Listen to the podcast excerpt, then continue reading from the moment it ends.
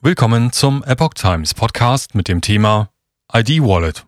EU ebnet den Weg für europaweit einheitliche elektronische Identität. Ein Artikel von Oliver Signus vom 6. Dezember 2022. Rat der Europäischen Union verabschiedet die Reform der EIDAS-Verordnung. Länder ignorieren die massive Kritik von Datenschützern. Der Schutz der Privatsphäre ist nicht gesichert. Der Rat der Europäischen Union hat am Dienstag, dem 6. Dezember, eine Reform der EIDAS-Verordnung Electronic Identification, Authentication and Trust Services zugestimmt. Der neue Rechtsakt verpflichtet alle EU-Mitgliedstaaten, eine Software namens European Digital Identity Wallet, kurz ID Wallet, anzubieten. Das schreibt die Nachrichtenplattform netzwerk.org. Die Software solle eine einheitliche Online- und Offline-Identifizierung von Menschen innerhalb der Union ermöglichen. Sicherheitsbedenken würden dabei nicht berücksichtigt. Systeme bisher meist inkompatibel. Ziel der EU ist die Einführung einer europaweiten digitalen Identität. Ein zentraler Punkt dabei ist die einheitliche Gestaltung. Bisher haben nur 19 der 27 EU-Staaten Systeme auf der Basis von EIDAS eingeführt, die zueinander meist nicht kompatibel sind. So Netzwerk.org weiter. So gibt es in Deutschland zwar den digitalen Personalausweis, doch der funktioniert auch nur innerhalb des Landes. Und der Versuch des früheren Bundesverkehrsministers Andreas Scheuer, eine ID-Wallet für den digitalen Führerschein einzuführen, scheiterte 2021 an Sicherheitslücken. Von der Leyen. Technologie, der wir vertrauen. Die wichtigste Veränderung gegenüber der bereits bestehenden EIDAS-Verordnung besteht darin, dass EIDAS 2.0 die Wallet-App auch für private Unternehmen öffnen soll. Diese könnten damit künftig dann die Identität ihrer Kunden überprüfen. Behörden, Banken sowie Plattformen wie Google, Amazon oder Facebook will die EU zur Unterstützung der europäischen ID-Wallet verpflichten. Für diese Pläne machte sich Ursula von der Leyen, Präsidentin der Europäischen Kommission, stark. Die CDU-Politikerin forderte in ihrer 2020 gehaltenen Rede zur Lage der Europäischen Union die Einführung einer digitalen Identität. Es solle eine Technologie sein, der wir vertrauen und die Bürgerinnen und Bürger überall in Europa nutzen können, um alles zu tun, vom Steuerzahlen bis zum Fahrradmieten. Eine Technologie, bei der wir selbst kontrollieren können, welche Daten ausgetauscht und wie sie verwendet werden, sagte sie.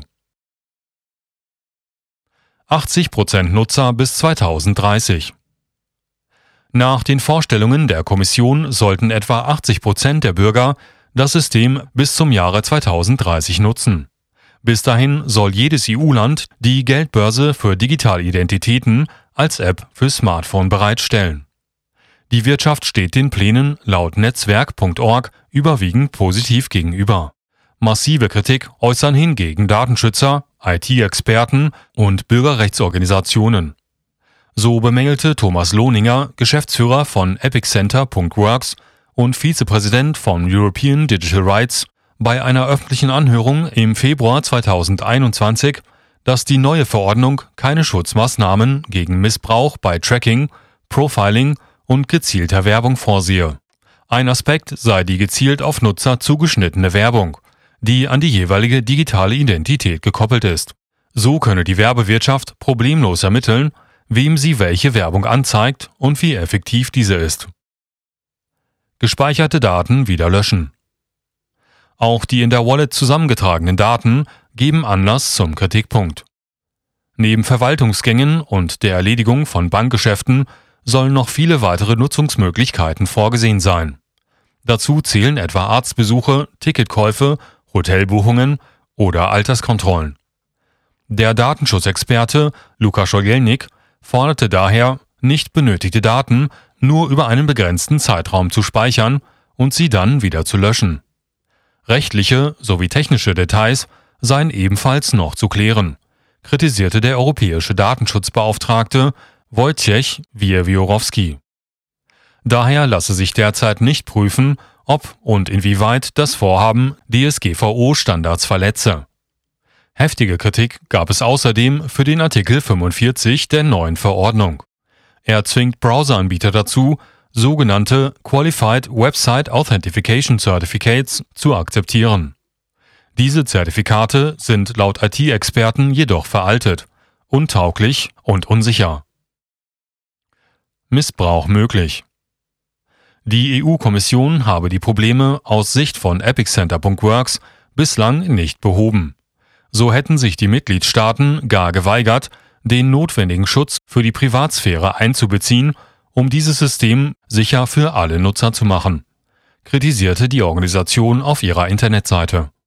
EIDAS drohe eine panoptische Sicht auf alle Lebensbereiche und kriminellen Missbrauch zu fördern.